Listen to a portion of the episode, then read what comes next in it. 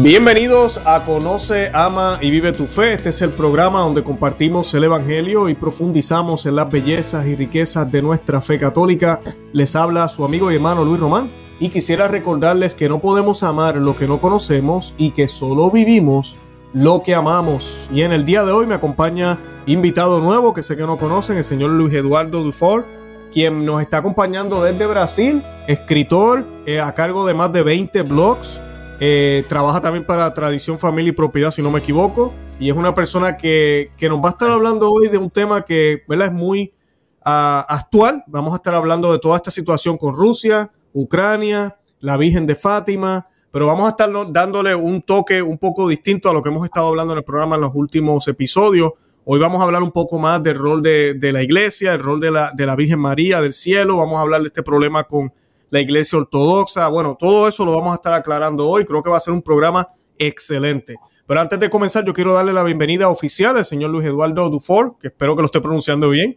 Y pues nada, señor Luis, ¿cómo está? Bienvenido al programa. Muchas gracias, que estoy, muy bien, el Señor, muy, muy contento de poder, poderlo ver nuevamente. Nos habíamos encontrado en otro chat, en el chat, un programa en, con Monseñor Schneider en, a propósito de la Virgen del Buen Suceso, lanzado desde el Ecuador. Y, y ahora me, todo un placer de, de, poder dirigirme a alguien que está en Miami, eh, una ciudad que es muy bien conocida aquí aquí en Brasil y sobre todo en San Pablo. Ustedes saben, San Pablo y tal vez eh, disputa con Ciudad de México eh, cuál es la mayor ciudad latinoamericana y una ciudad muy industrial, muy rica, muy próspera y la más grande de Brasil y, que tiene muchísimos viajes, muchos, muchísimos contactos con Miami. Mm, qué bien, qué bien. No, pues un honor tenerlo aquí. Y pues, como siempre hacemos, tenemos la costumbre siempre de encomendar el programa a la Santísima Virgen, a quien conoce, ama y vive tu fe. La advocación de la, de la Virgen de Fátima, de las apariciones de la Virgen de Fátima, es la patrona de nosotros. Y pues con mucho gusto quisiéramos pues encomendárselo a ella. Y vamos a hacer un Ave María, como le dije, señor Luis, yo hago la primera parte, usted hace la segunda por razones de audio. Y pues comenzamos, in nomine Patris, et Fili, Spiritus Santi. Amén. Ave María, gratia plena, Dominus tecum, benedicta tu in mulieribus et benedictus fructus ventris tui, Jesus. Santa Maria, eh, Mater Dei, ora pro nobis peccatoribus, nunc et in hora mortis nostri. Amen. Amén. In nomine Patris, es Fili, Spiritus Santi. Amén. Bendito sea Dios. Gracias, señor Luis. Eh, bueno, para, para comenzar, eh, yo quisiera que nos hablara un poquito, qué importancia ahorita mismo, porque es curioso, ¿no? yo recuerdo cuando yo pequeño, ¿verdad? Eh, se hablaba Rusia, el mundo, Estados Unidos, la Guerra Fría, todo este revolú que siempre se hablaba. Y luego eh, uno comienza también a escuchar las profecías de Fátima. Para mucha gente Fátima ya se acabó, lo cual no es cierto. Y pues ¿Qué importancia tiene para el cielo la antigua Unión Soviética, lo que hoy llamamos Rusia, verdad? ¿Qué importancia tiene para el cielo? Bueno, eh, eh, eh, habría que preguntarle al cielo, pero por nosotros humanos podemos raciocinar con base en aquello que el cielo nos ha hecho conocer sobre lo que piensa la Unión Soviética o lo que pensaba la Unión Soviética, porque teóricamente la Unión Soviética pasó por una evolución una metamorfosis y dio en la actual Federación Rusa, pero lo que vamos a ver no es muy diferente del, pasado. Em, eh, la, Unión Soviética, eh, a su vez, es el resultado de la revolución comunista de Vladimir Lenin en 1917.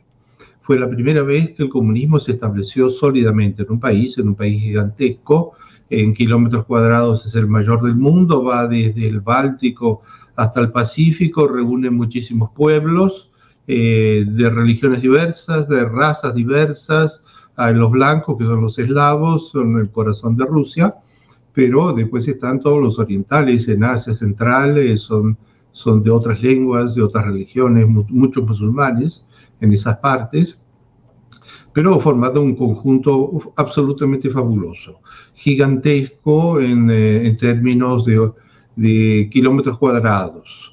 Em, este, este, país, este país resultó eh, em, de, uh, es un subproducto del cisma de Oriente. Es decir, en el año 1053 eh, había todavía el imperio cristiano de Oriente, o bizantino también de Constantinopla, fundado por el emperador Constantino, que eran católicos. Y el jefe era el patriarca de Constantinopla, la actual Estambul, eh, capital de Turquía. Eh, una ciudad en la época riquísima, fastuosa, maravillosa, con unos templos eh, extraordinarios, palacios que hasta hoy en día son objeto de un turismo intensísimo, y lanzando su dominio sobre todo las estepas eh, eslavas, en la época habitada por tribus eslavas, y se lanzando también sobre Asia. Asia Menor era el más de inmediato, la Turquía actual, eh, y seguía hasta no se sabe dónde. Ese, ese inmenso imperio, a un cierto momento se eh, sucedió un pecado colosal. Ese pecado se llama el cisma de Oriente. El patriarca Miguel Celulario, patriarca de Constantinopla, que era el jefe eh, instituido por la iglesia para presidir todos los obispos de esa región, existen otros patriarcas hoy en día todavía, el patriarca de Venecia, el de, Lisboa, eh, bueno, pero este de aquí, de Constantinopla, era algo gigantesco. Eh, se, rebeló contra Roma, no quiso obedecer más al Papa y declaró que el Espíritu Santo eh, había, había bajado sobre su ciudad, sobre él.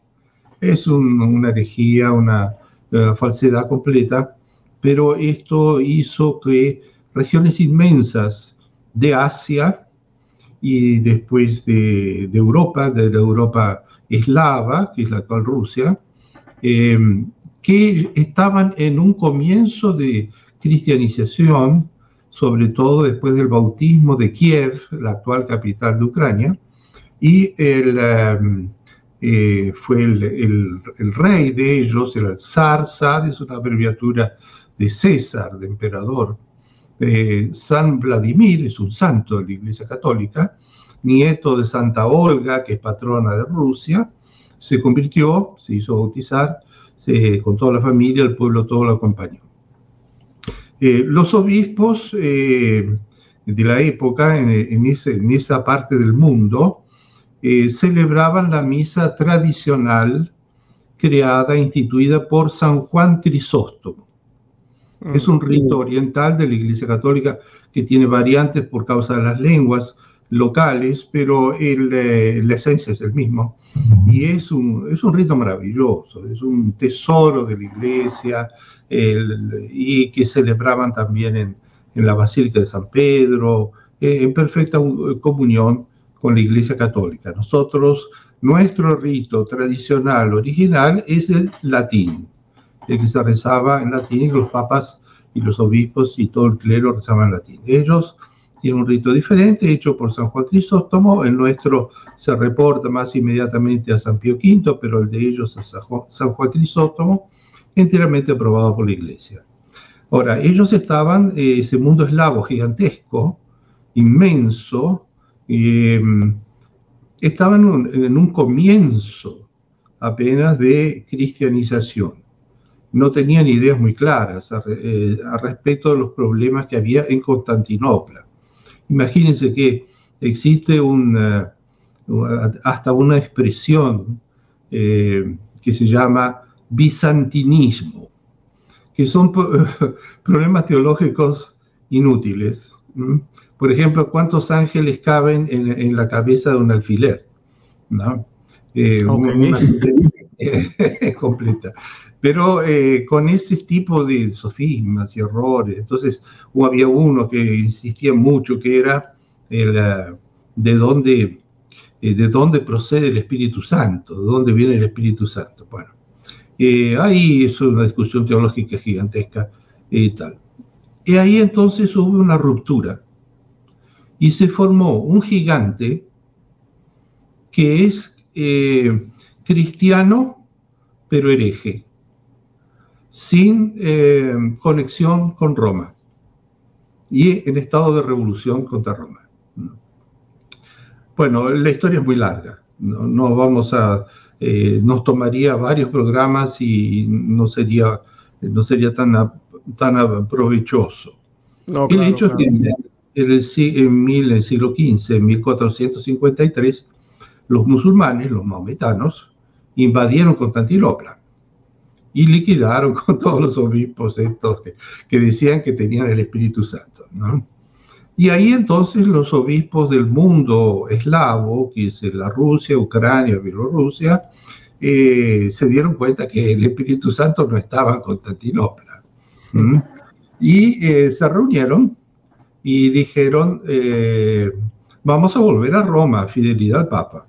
Ahí hicieron un, simposio con los enviados del Papa en la ciudad de Brest, en la actual Bielorrusia, y hicieron lo que se llamó la Unión de Brest.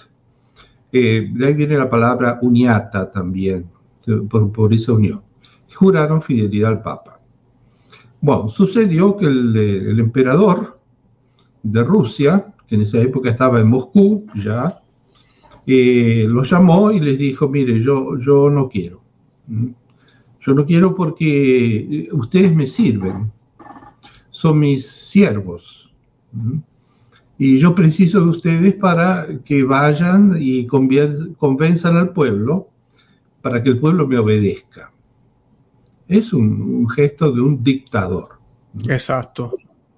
Em, y, y, si no les gusta, les corto la cabeza. No, lo que faltaba. El, sistema ya, ya eh, viene desde esa época por lo menos. Bueno, allí, eh, y les concedo algunas cosas. Y ahí eh, pueden usar el título de patriarca de Moscú. Y pueden decir que el Espíritu Santo bajó en Moscú. Y que entonces Moscú es la tercera Roma. La primera fue Roma, la segunda fue Constantinopla la tercera es Moscú. Ahí empieza el patriarcado de Moscú, que es un invento de un dictador, eh, más o menos aquí eh, para los que, bueno, ustedes viven en Miami, pero aquí en América del Sur, usted sabe, y en América Latina, los dictadores, las cosas que han hecho, han hecho cosas hasta, más ridículas. Eh, y entonces apareció el patriarcado de Moscú. hubo un santo san, santo que es arzobispo, que era arzobispo, San Josafat, que comenzó una reacción contra esto absurdo. Eh, el poder temporal estableciendo una iglesia. Es un absurdo. ¿no? tenía ningún propósito.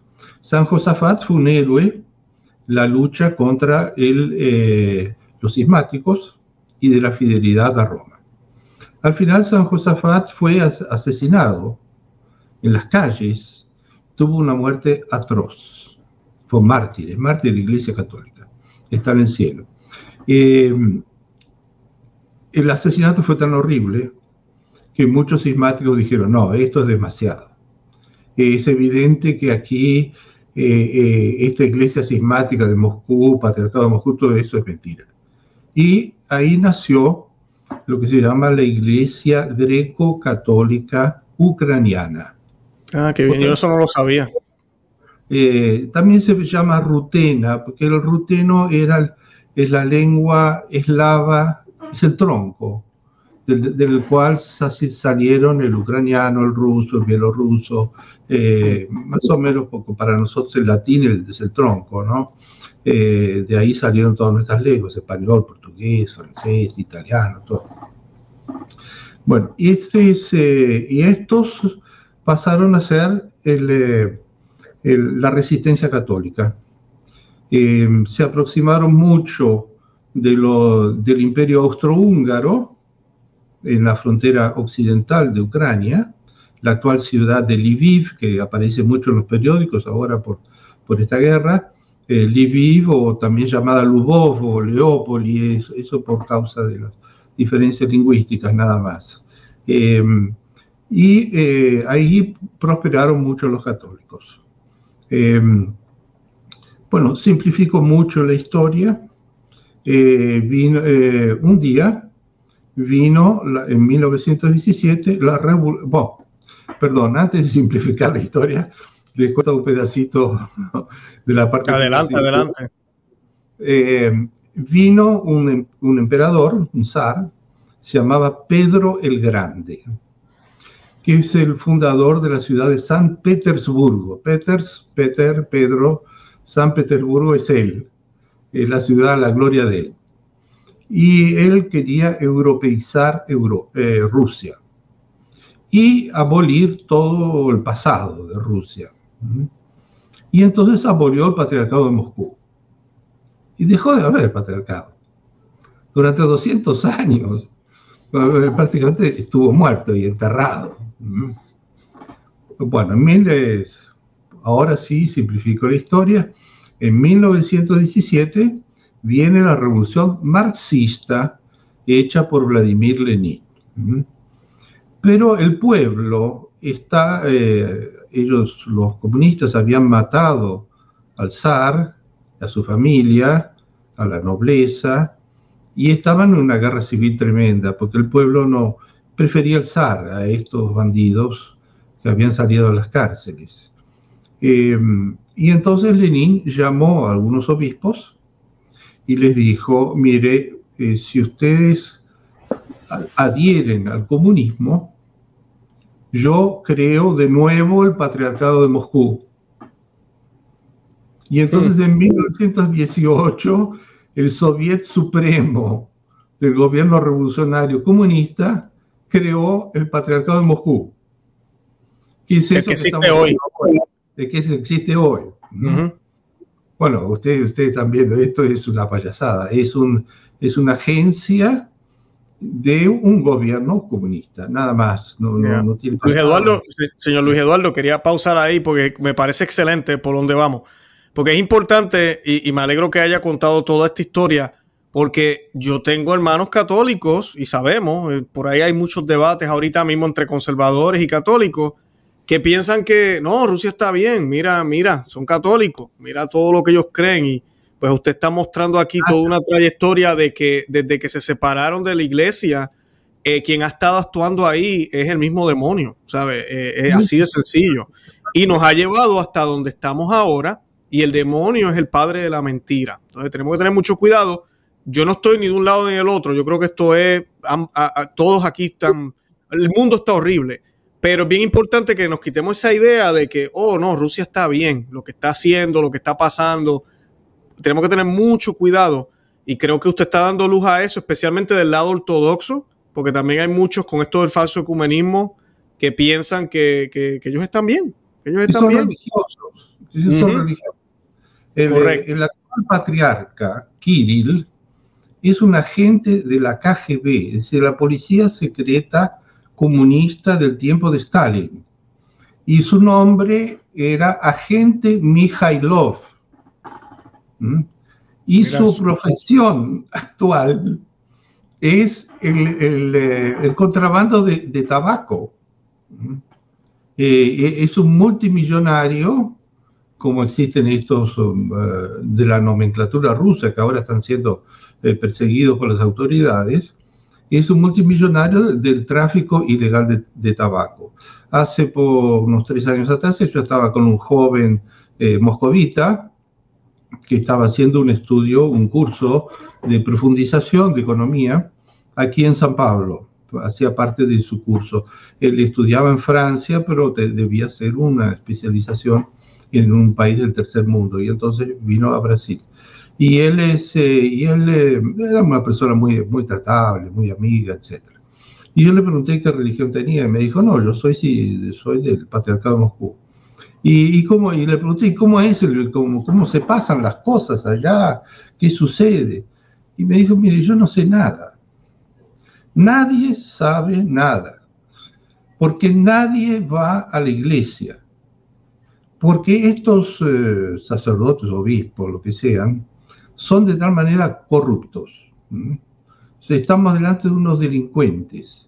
Eh, uno entra a la iglesia y se encuentra uno de estos supuestos religiosos estirado en el piso de tanta vodka que tomó, hmm. cambiando de mujeres, eh, una cosa terrible. Y el, y el patriarca Dice, eh, es, es, como un jefe de mafia del cartel de Cali. De, y cuando anda por las calles de Moscú, anda con lleno de carros blindados, de guardaespaldas, etcétera, porque hay otros, eh, llamémoslos obispos, que le están queriendo sacar el negocio como la lucha entre carteles en Cali y en otras partes, en México también, es así, etcétera. Y entonces, ¿qué hace? Yo le pregunto, bueno, nosotros nada, no hacemos nada. Eh, vamos a la misa de Pascua, porque eh, para ellos la Pascua es una fiesta que no, no se puede faltar de ningún modo. Fuera de eso, nada, nada, nada, nada, nada. Bueno, el resultado de esta historia, simplificando, fue que eh, la Unión Soviética, marxista, leninista, para hacer negocios, decidió confiscar toda la producción agrícola de Ucrania, que es un país eh, muy rico en materia de agropecuaria. Eh, y les arrancaba el trigo, la carne, todo, y murieron entre 7 y 8 millones de personas de hambre, hambre, pero hambre que está fotografiado, filmado, eh, de, los, de, los, cadáveres, de, los niños, de las mujeres, reducidos a un esqueleto en, las calles, en las aldeas, etcétera, porque los comunistas les habían robado la producción agropecuaria. Los comunistas son contra la propiedad privada. Los únicos que se resistieron y se opusieron fueron los greco-católicos, aquellos que continuaban en la línea de San Josafat, que era un resistente. Eh, hubo muchos martirios, eh, santos que están en los altares, eh, religiosos, religiosas, obispos, laicos. Fue una época de heroísmo extraordinario. Bueno, en el año 92, eh, siempre simplificando la historia, se cae la Unión Soviética, se acaba, Ucrania es independiente y los católicos salen a la calle, pueden salir, salir de las catacumbas. Y con un método muy típico de los eslavos, el pueblo católico, con, armado de palos y de fierros y, de toda especie de cosas, se fueron a recuperar las iglesias. Y si encontraban un sismático, lo ponían para afuera del modo más expeditivo posible. En ese momento, los católicos, greco-católicos, eh, ucranianos, se calcula una estimativa, porque no había estadísticas, que eran unos 300.000.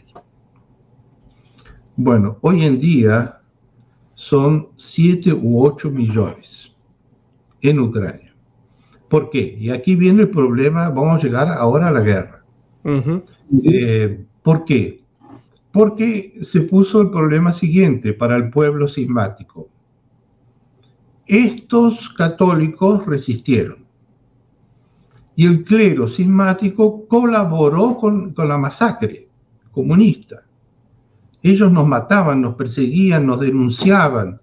Em, después ellos son unos borrachos, porque están agarrados a la vodka todo el día, eh, viven mujeriegos, eh, cambiando de mujeres y tirándolo para todas partes, no enseñan religión ninguna, no tienen ninguna obra de caridad, no hacen nada.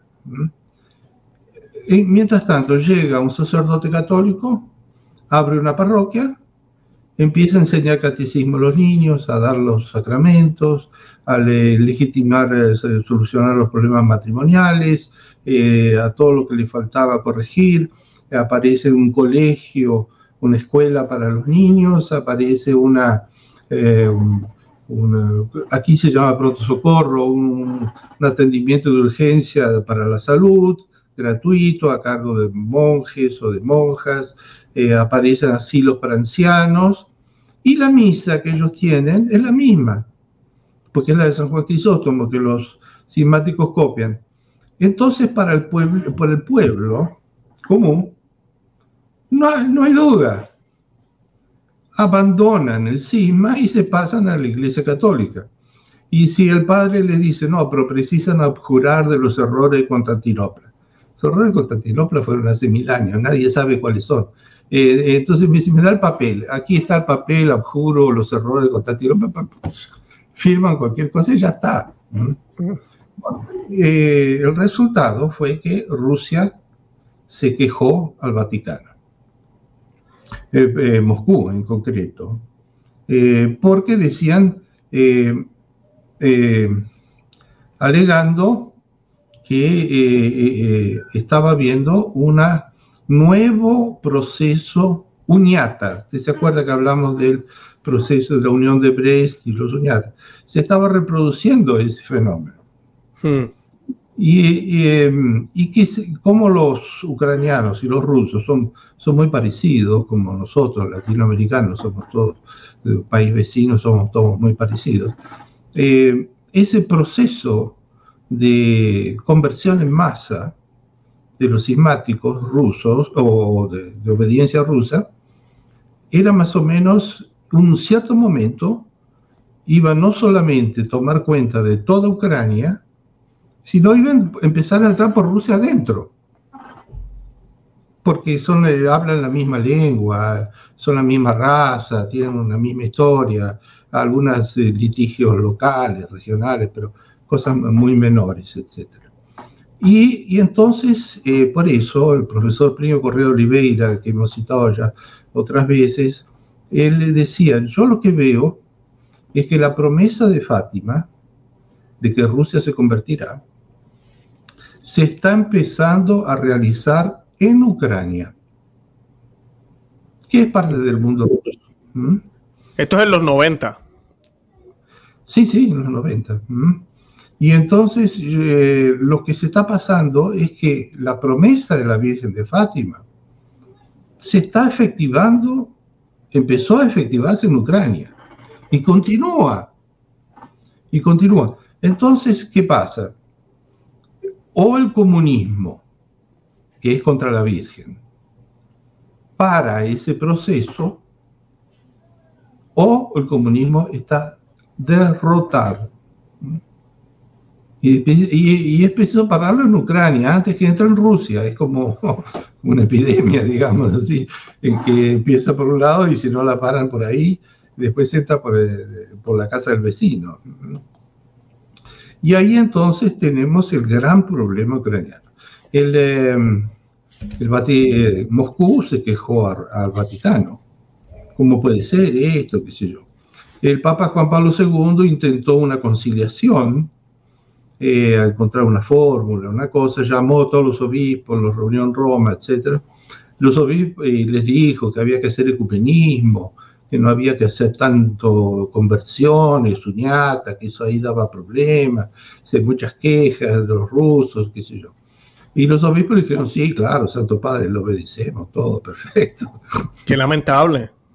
Bueno, pero se volvieron a su país y cuando la gente te golpea la puerta y te dice, quiero hacerme católico, ¿qué le vas a decir? Que, que, el ecumenismo, que qué sé yo, esas cosas que, los teólogos dicen, pero el pueblo no entiende eso. Claro, claro. Y el resultado fue que no, nadie paraba el proceso. Sí, señor Luis, entonces yo hablaba con unas amistades eh, eh, hablábamos de eso, de cómo, cómo, el humilde, solemos usar la palabra humilde, no sé qué palabra utilizar mejor, pero eh, para describir tal vez a las personas que no tienen tantos estudios teológicos, que tienen ese catecismo sencillo de papá, mi abuelo me decía, pero tienen, sí, tienen esa fe pura, que, que, que, que, cualquier cosita, tú no empiezas a hablar de ecumenismo y ellos se dan cuenta, espérate un momento. No, no, no aquí hay algo mal y no tienen que tener los grados teológicos que tal vez muchos tienen y andan enredados. Bueno, y si, y si tú vas y te dices eh, un discurso muy complicado, un sermón re que te rebuscado, le muestras un libro en varios volúmenes, etcétera, él te dice sí, sí, sí, sí, sí, sí, y después te da vuelta y, siguen lo mismo de antes. Claro, claro. El auge de esto, infelizmente, infelizmente, el auge de esto se realizó en Cuba, donde el Papa Francisco eh, se encontró con el patriarca Kirill, Kirill, que es el patriarca de Moscú, el, el agente Mikhailov que, que, hace contrabando de tabaco. Sí, yo me acuerdo de ese viaje. acuerdo en, Cuba, en Santiago de Cuba, mm, eh, por donde la Iglesia Católica renunciaba y prohibía y absolutamente eh, condenaba todo proceso parecido a los uniatas. Horrible. La unión de los que Un poco después, poco después vinieron 40 obispos cismáticos y le pidieron al patriarca católico que querían unirse a la Iglesia Católica. Y firmaron todos los papeles, todo eh, todas las abjuraciones necesarias, fidelidad a los católicos, a Roma, etc. Entonces, eh, la situación se ponía que ni el Papa, ni el Papa Francisco, conseguía frenar este movimiento. Santo, ¿eh? Claro, claro. Aquí, aquí está el Espíritu Santo ahí, ¿no? ¿Qué, piensa usted? Querido por la Virgen, querido por Jesucristo, es la gracia de Dios actuando en el fondo de las aguas. Bueno, y ahí entonces, ahí se pone el problema. Rusia, eh, la actual Rusia, la Federación Rusia, es una metamorfosis del antiguo Partido Comunista Ruso, que domina el, eh, Moscú y todo aquel imperio gigantesco. El propio Putin lo ha dejado bien claro. La mayor catástrofe del siglo XX, lo dijo en discurso, está grabado, está en YouTube, lo pueden ver. La mayor catástrofe del siglo XX fue la caída de la Unión Soviética. Después eh, agregó, yo continúo comunista del Partido Comunista y mostró, aquí está mi tarjeta del Partido Comunista. Y yo no, no, no la tiré a la basura, no la rompí, no, yo sigo del mismo, del mismo modo. Es claro que para conseguir dinero, los capitalistas les cuento los cuentos, les finge unas cosas. Ahora todo eso se ha venido abajo. O sea, ha quedado evidente que con la invasión de Ucrania, que él es tan comunista como Lenin o como Stalin, tiene los mismos procedimientos y eh, las mismas actitudes, eh, la misma brutalidad, el mismo procedimiento criminal, masacrar a los civiles, eh, invadir el país vecino sin ningún pretexto, o unos pretextos espurios que no valen nada, etc. Y entonces nosotros tenemos que la actual Rusia es la metamorfosis de la vieja Rusia de la Unión Soviética. Le cambiaron el nombre, le pusieron unas estrellitas, le pusieron unas banderitas, eh, esas cosas para eh, efectos de marketing, diríamos nosotros, eh, pero continúa lo mismo. Continúa lo mismo. Y esta guerra de Ucrania está teniendo ese enorme efecto. Que mucha gente que creía que Putin era el nuevo Carlomagno, el nuevo emperador Constantino, cristiano, que, cree en Cristo, que va a, va a las iglesias, prende velas. Es verdad, hace ese teatro. Prende velas, etc. Está filmado, fotografiado. Va a besar al patriarca Kirill, que es un compañero de crímenes de él, eh, bueno, pero en todo caso la gente ve las apariencias y las apariencias eh, parece un, presidente, una especie de García Moreno que está, que está besando, al arzobispo de Quito. Eh, y es todo para, la foto. bueno, ahora se está viendo que no. Está viendo que no. Y además ya está anunciando que está pensando en usar el recurso nuclear. Y eso es tremendo, si sucede. Bueno, pero ¿qué es lo que ha pasado? ¿Por qué reanuncia el recurso nuclear? Es que este fenómeno que les estaba, les estaba hablando, de un eh, desmoronamiento del, ateísmo, de los sismáticos, del comunismo, en beneficio de los católicos, ha producido eh, en Rusia un fenómeno parecido que camina en el mismo sentido. ¿Qué es ese fenómeno? La gente ha perdido el miedo. Y por eso estamos viendo miles de rusos que salen en Moscú, en San Petersburgo, enfrentando a la policía, que utilizan los métodos más brutales posibles. Ya hoy estaba leyendo hace pocas horas que ya andaban por 6.000 rusos presos, ciudadanos rusos, porque estaban protestando contra Putin. Em, tres años atrás, exactamente, el Papa Francisco prestó a la iglesia sismática rusa las reliquias de San Nicolás de Bari.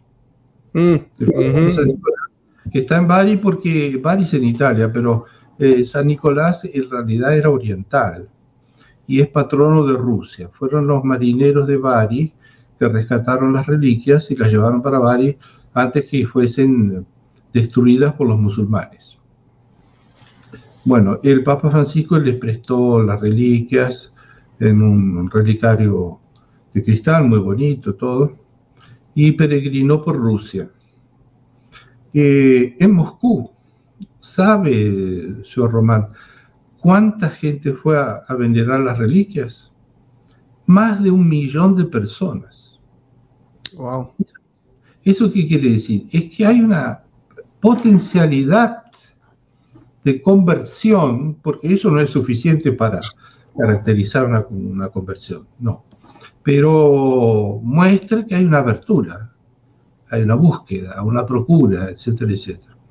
Y entonces si Putin no toma medidas dictatoriales, se le hunde eh, la herencia de la Unión Soviética, de Marx, de Lenin, de Stalin, de todos esos criminales.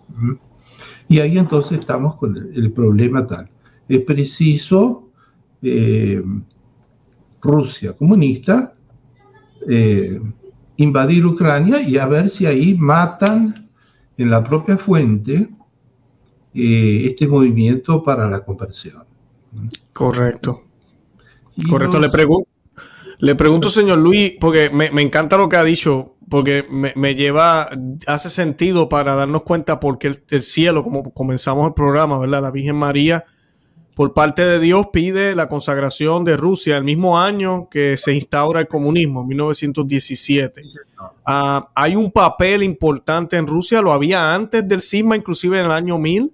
Eh, era una zona importante para la Iglesia Católica, sucede lo que sucede, luego ahora con el comunismo definitivamente si sucediera algo con Rusia bueno, que se consagrase, eh, pudiera, eh, se ve que va a ser un brazo fuerte para el cristianismo, pero fuerzas malignas están impidiendo eso.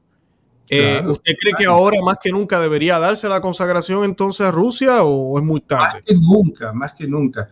El, recuérdese que eso está en los libros eh, sobre todo le recomiendo el libro del doctor Borelli, que Machado, que tiene esta, esta transcripción, que una vez después de Fátima, cuando la hermana Lucía era religiosa, se le apareció Jesucristo y le dijo que había llegado el momento de hacer la consagración de Rusia. Fue en los años 60, eh, antes de los años 60, los 50. Y, la hermana Lucia le dijo, bueno, pero ¿para qué hacer esa consagración? Eh, porque de hecho, si tú quieres, Dios Todopoderoso, conviertes a Rusia así en un momento, ¡puf! una gracia y se acabó. Y Jesucristo le respondió, no, no. Yo quiero que quede evidente que la conversión de Rusia se operó por la intercesión de la Santísima Virgen. O sea que la, quiero evidente que es la Virgen que triunfó, que aplastó la serpiente eh, en Rusia. Por eso quiero que sea hecha de acuerdo con esas circunstancias. Qué bien, qué bien. Qué bien, gracias por esa respuesta, señor Luis. Pero le, hago la, siguiente pregunta. ¿Qué pasa si no se hace? Porque no quiero ser pesimista, pero, ¿verdad? Como se ven las cosas, pareciera casi imposible que Roma lo vaya a hacer, pero uno nunca sabe. para Dios nada es imposible. Pero, ¿qué pasaría? Porque sabemos que Fátima, la Virgen de Fátima, eh, algunos mensajes que se alegan en Ucrania también con unas apariciones, en otras apariciones la Virgen habló de esto. ¿Qué pasaría si nunca se hiciera esta consagración? Que, ya estamos viviendo los problemas, ¿verdad? Pero. Eh, la pregunta es procedente, eh, muy procedente y tiene muchas cosas. Pero hay una cosa que es lo siguiente: cuando Dios quiere, esa pregunta no sirve para nada. Mm. Discúlpeme, no quiere ser... No, no, te entiendo. Ofensivo. Cuando Dios determinó una cosa, la va a cumplir.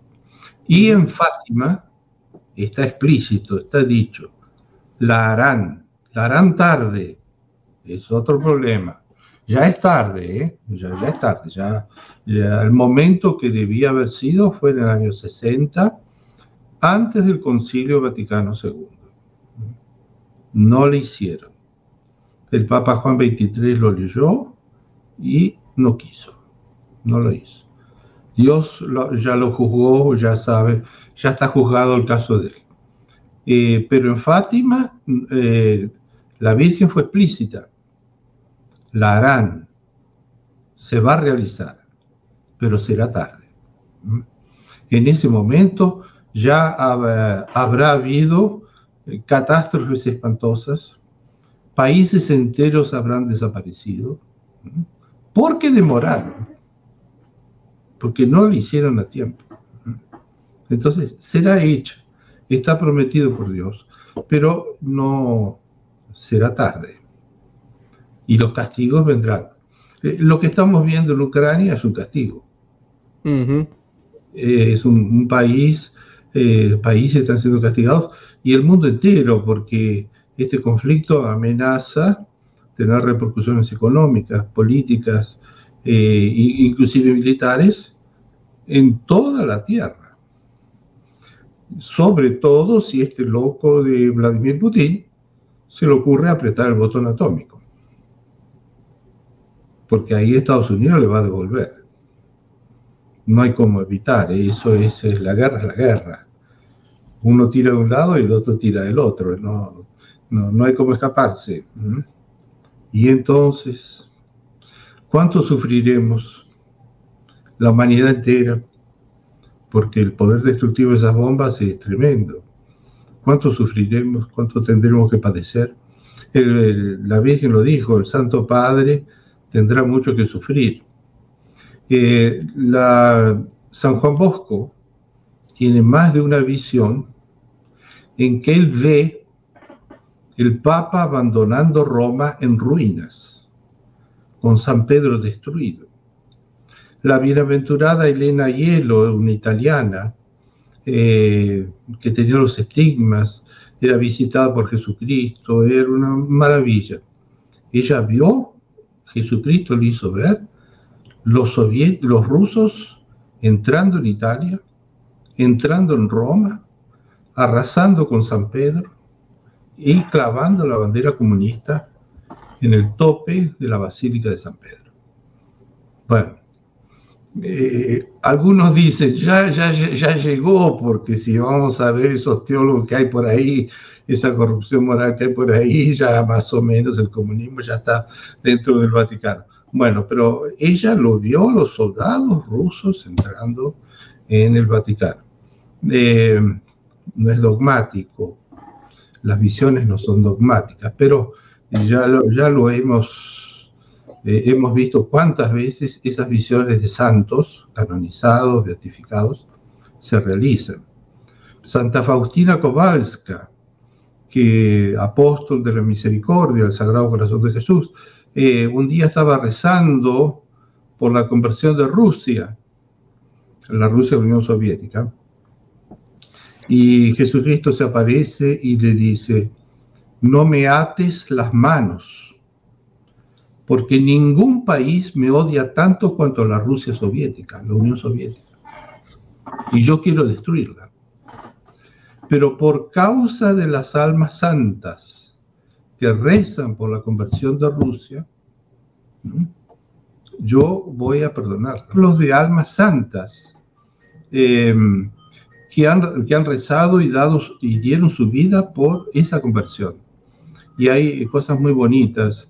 Em, como, como este santo polaco que, que, hizo tanto por la difusión de la, de la medalla milagrosa del Rosario.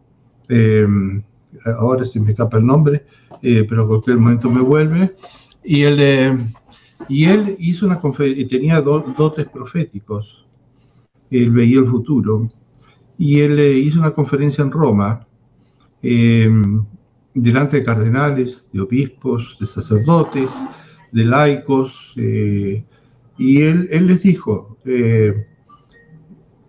yo estoy viendo que en el, futuro va a ser un caballero de la Inmaculada que va a plantar el estandarte de la Santísima Virgen en el tope del Kremlin.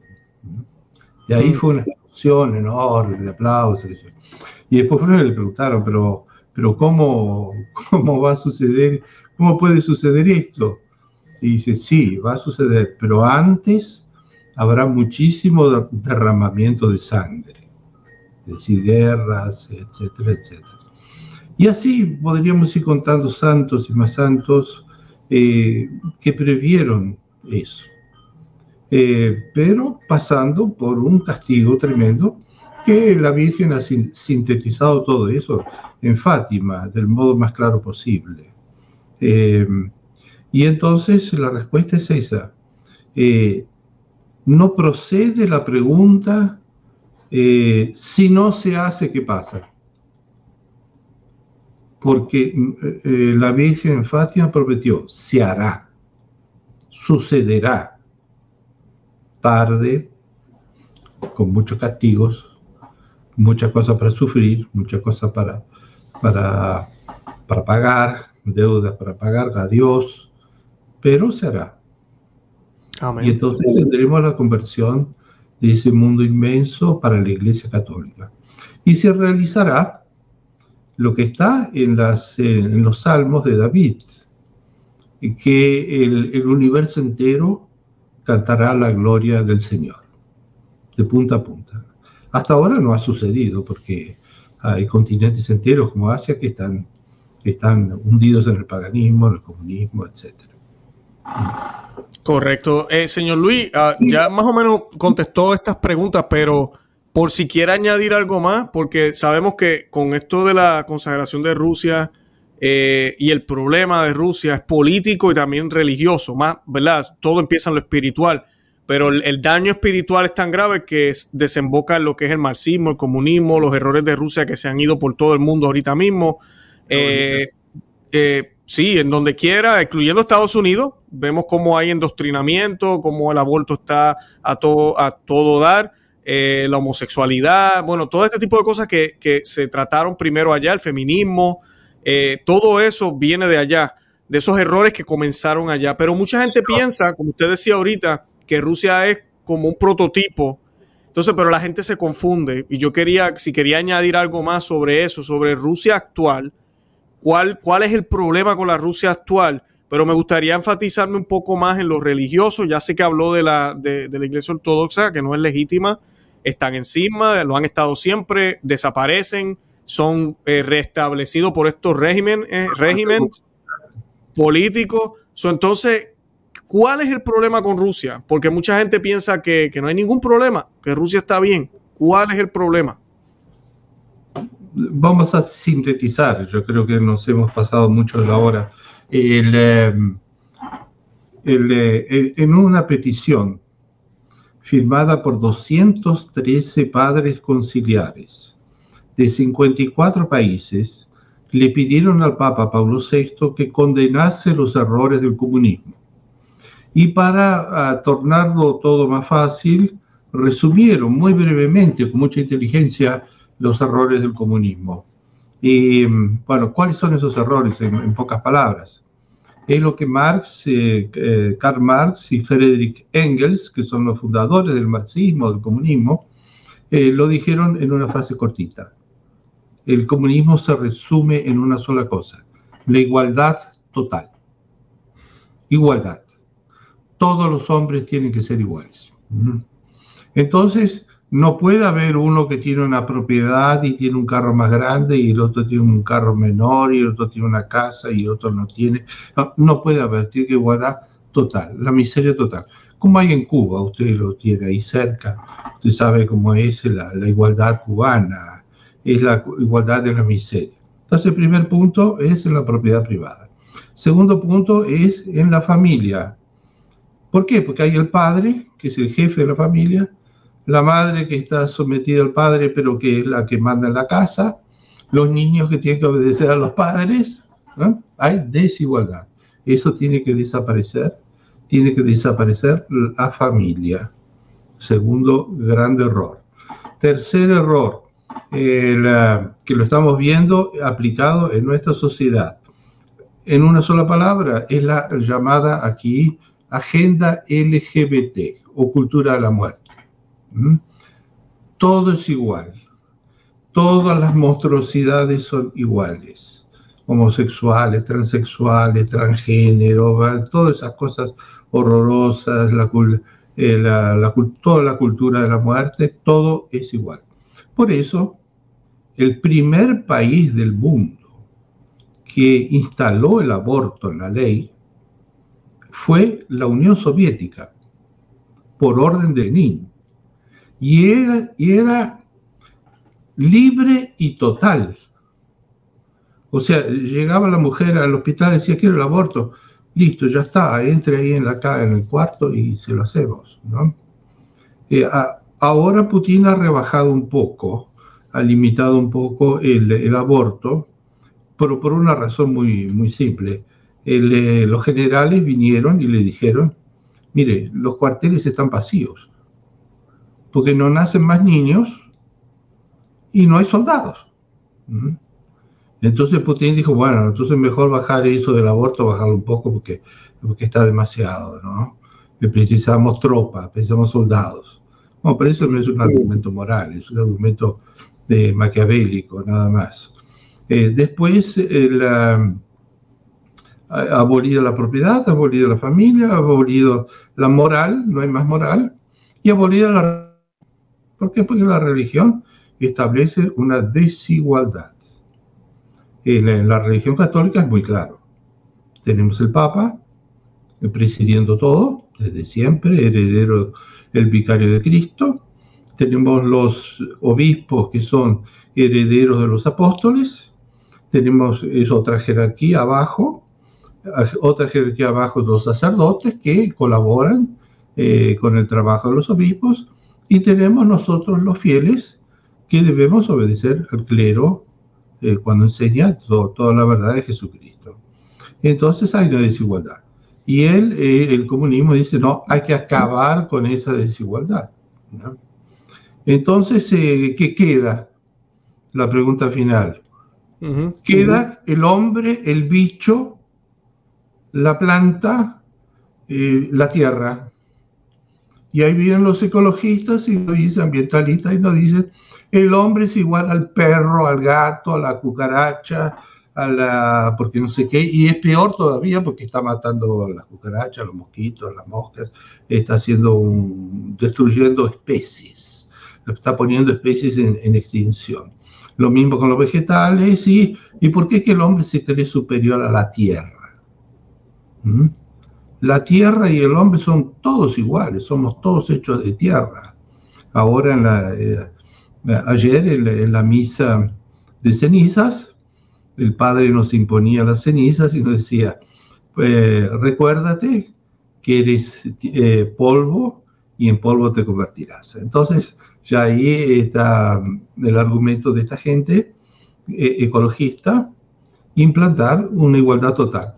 Bueno, pero si somos iguales a, los bichos, a las plantas, a, la tierra, ¿qué nos queda? ¿Para dónde vamos? Bueno, eh, nos queda vivir como el hombre en la caverna. Ahí sin, sin propiedad, sin familia, eh, comiendo un sé qué. Y, y, es lo que decía Marx el famoso libro El Capital, que el ideal era la tribu prehistórica. del Paleolítico, viviendo en una caverna. Bueno, ese es el objetivo para donde está yendo la revolución. Oh, señor Luis, gracias. Gracias por esa respuesta. De verdad que, excelente. De verdad, de verdad, de verdad, porque todo eso se nos olvida. Que ese es el problema real con todas estas ideas comunistas y marxistas. Excelente. Eh, señor Luis, yo sé que se nos acabó el tiempo, pero le, quería, primero que nada, dar las gracias. Segundo, que me envíe cualquier enlace que quiera compartir con la audiencia eh, relacionado al tema o alguno de los blogs o lo que sea eh, o canal en YouTube, no sé, ¿verdad? Todo lo que usted esté envuelto para compartírselo a la audiencia y cualquier eh, lugar si hay para hacer alguna donación. A mí me, me, gusta pedir a las personas que si buscan algún movimiento que quieran apoyar, que siempre nos preguntan qué hacer, pues eh, obviamente oración, ayuno, la devoción de los primeros sábados, eso nos los pidió la Virgen, es la parte que podemos hacer nosotros los laicos, pero también tenemos que hacer sacrificio, dar lo que nos han dado, dar lo, de lo que tenemos no de lo que nos sobra, sino de lo que tenemos, y qué mejor que buscar movimientos como los, de ustedes, movimientos que realmente estén ayudando al reinado del Inmaculado Corazón de María, que sabemos que, llegará, eso es de seguro que va, que va a pasar. Eh, señor Luis, con eso yo me despido. ¿Algo más que quiera añadir? Bueno, eh, manifestarle mi satisfacción por haber tenido este, este momento eh, tan cálido, tan católico, y, tan estrecho, y con el deseo que algún día se pueda repetir. Claro que sí, lo tengo en mi lista. implorando, implorando las, eh, las mayores eh, bendiciones de la Santísima Virgen, eh, especialmente la Virgen de Guadalupe, que es la patrona de todas las Américas, y, y de todas las, la Virgen de Fátima, que en este momento está teniendo un papel tan importante, y, y que baje sobre todos los eh, que están participando de este, de este programa y una bendición especial sobre sus familias y una protección contra los peligros que se están aproximando mm, de un modo tan, asustador. Y entonces un, un, agradecimiento a la Virgen, a nuestro Señor Jesucristo y a todos nuestros santos protectores, a Miguel Arcángel, que es el patrono de Kiev, la capital de Ucrania, y a todos los coros angélicos eh, que vengan en nuestro auxilio en la, nuestra vida cotidiana y en todos los momentos que lo precisemos de un modo especial. Amén, amén. Gracias, señor Luis. De verdad, con eso nos despedimos. De verdad que los amamos en el amor de Cristo y Santa María, ora pro nobis. Que Dios me los bendiga. bye bye. Adiós.